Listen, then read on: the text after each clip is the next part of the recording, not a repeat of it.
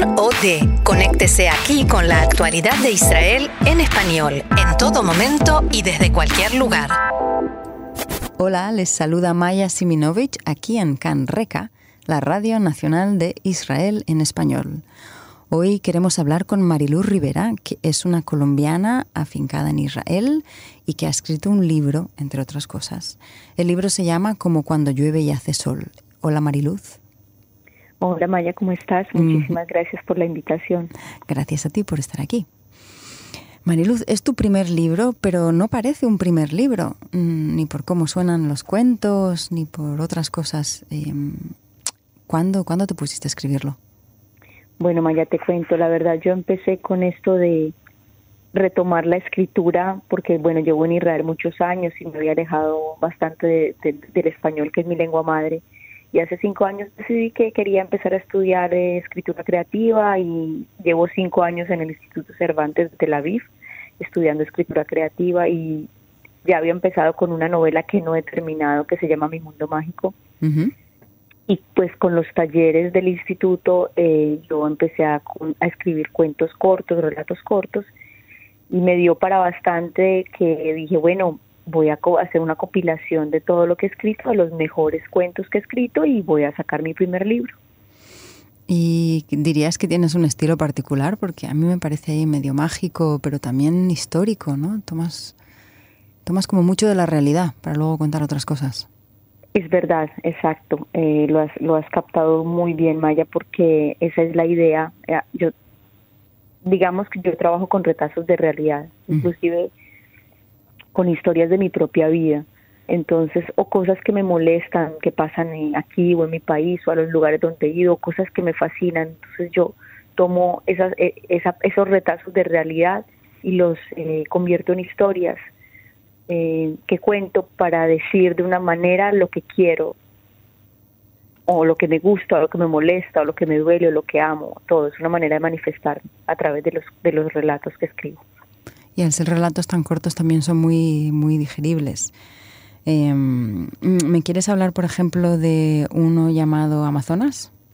Claro que sí, por supuesto. Mira, yo lo que decís que los relatos son muy digeribles es cierto. Eh, hoy en día la gente está muy apurada y, yo, y, a mí me, decía, mira, tal vez un libro de relatos cortos no va ahora.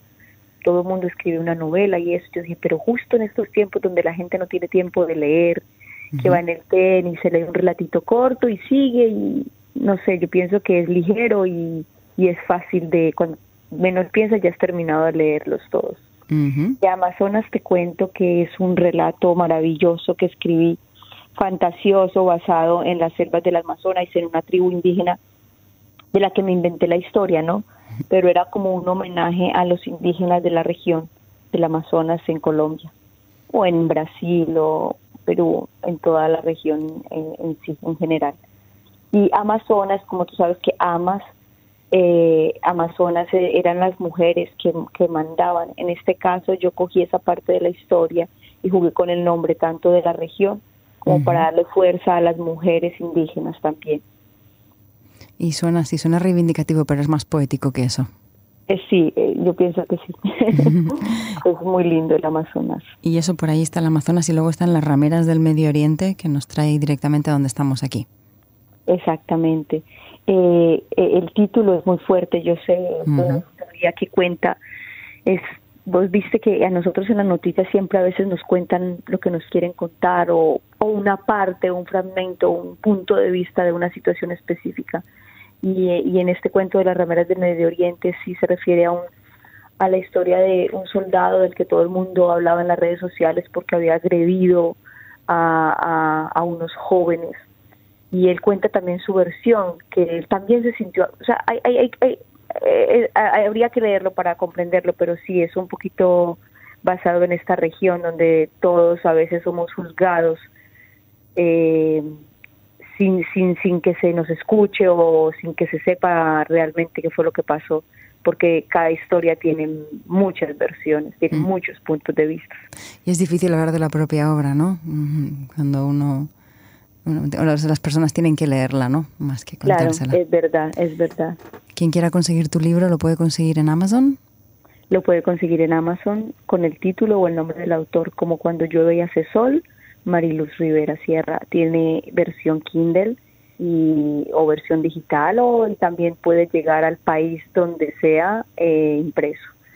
O puede ir impreso también. ¿Y tú llegaste a Israel hace cuánto tiempo?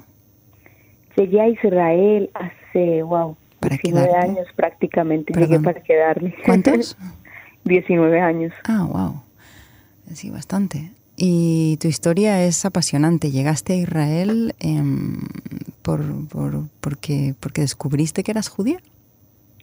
Eh, sí, esa es una parte también de la historia, porque eh, yo sabía que tenía ancestros de origen judío, pero pues como la vida es así tan mágica, como, como yo digo en el libro, realmente la vida es así impredecible.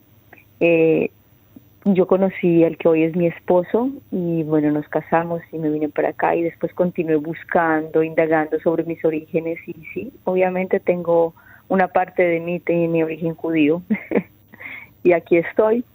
¿Y cómo supiste? ¿Cómo supiste? ¿Cómo averiguaste? Bueno, por la parte de la familia de mi mamá sabíamos que teníamos origen judío español.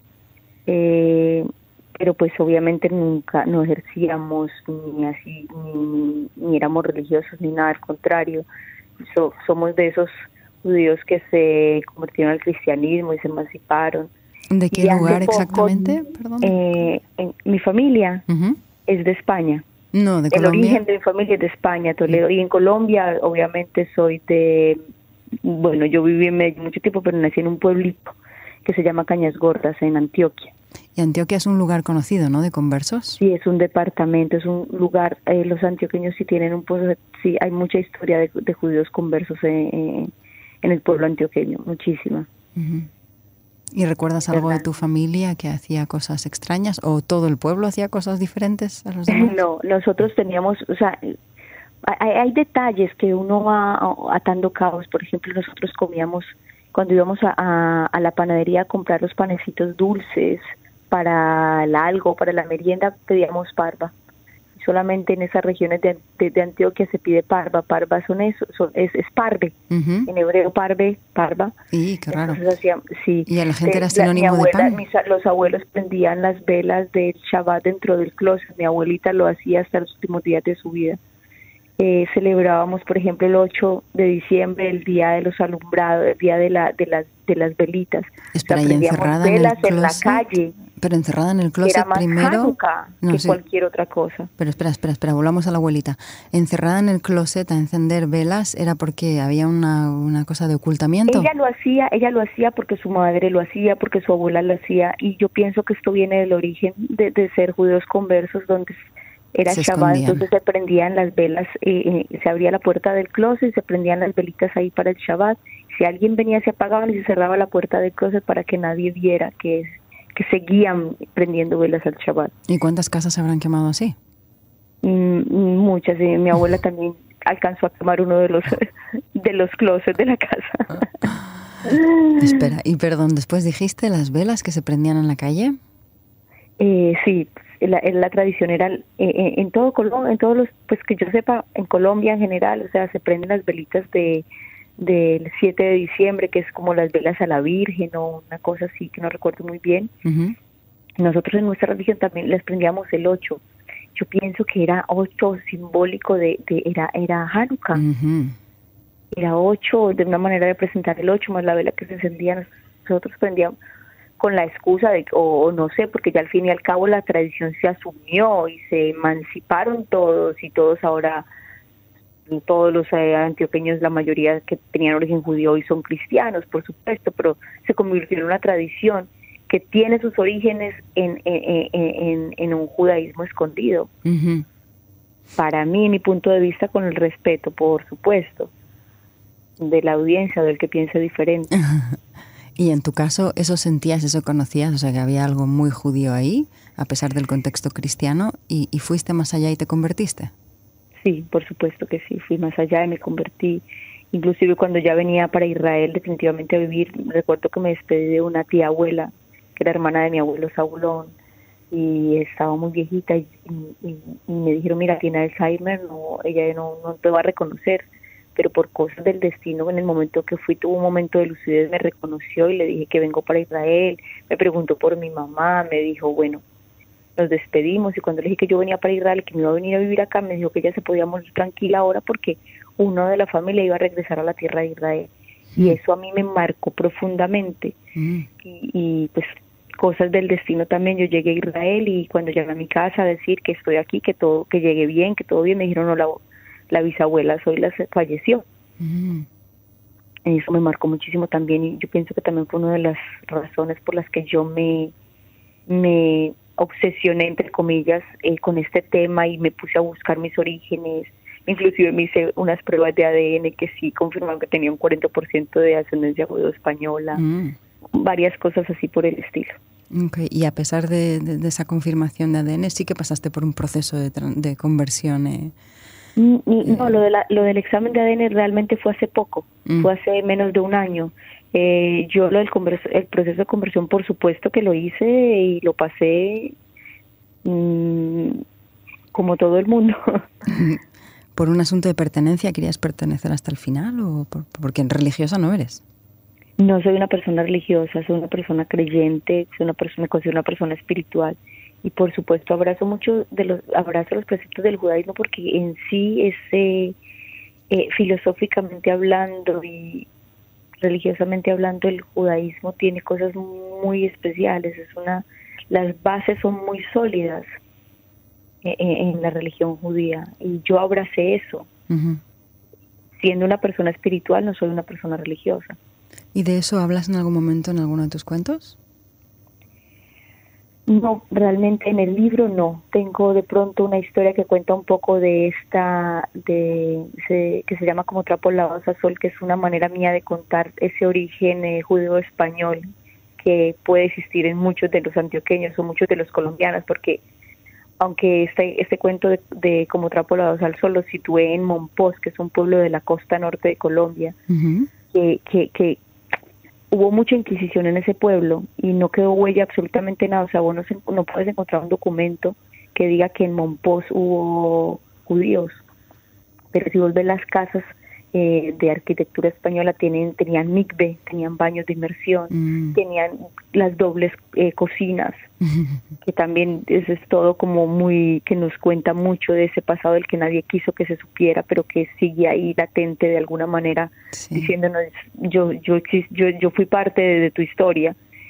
Y, y ese cuentecito de como trapo lavados al sol lo situé en Monpós ¿Y qué significa en realidad eso? Sí, perdón, los trapos lavados al sol. Monpós es un pueblo en la costa norte de Colombia, un pueblo maravilloso, hermoso, con, conserva mucho de la arquitectura española. Eh, queda cerca del Magdalena, que ahí él pasa el río Magdalena. digo, pero qué, ¿qué simbolizan los trapos lavados al sol?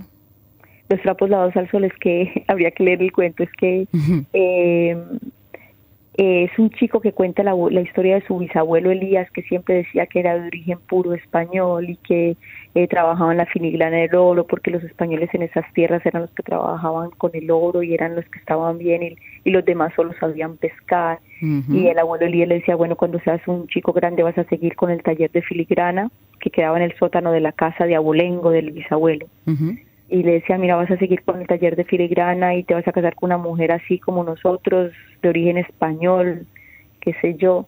Y resulta que ya cuando este chico ya era un adulto, inclusive se había casado con una mujer de origen indígena, tairona, eh, un día el río se creció y entró a la casa y, y, y, se inundó el sótano y ellos empezaron a sacar cosas del sótano donde había estado, donde había sido, había quedado, donde había sido, perdón, el taller este de, filigrana del bisabuelo y encontraron artefactos, artefactos no tan exactos para tanto abolengo español como como las filacterias, como una un libro enchapado en plata que decía Torah. Así, para decir que, y Elías, y el, entonces al final el cuento dice como, mira, nadie es quien dice ser, solía decir Elías también. Un cuento de identidad. Sí. Qué lindo. Y con esto yo creo que nos vamos a tener que despedir lamentablemente, pero volvemos a tu libro y a tus orígenes. Y te agradecemos mucho haber hablado con nosotros. Muchísimas gracias, Maya, por, por, por la entrevista y, y, bueno, los invito a todos a que lo busquen en Amazon, como cuando yo vea ese sol, y, y se rían y lloren conmigo un rato a través de las historias. Mil gracias, Mariluz. A vos, Maya, muchísimas gracias. Adiós. Hasta luego.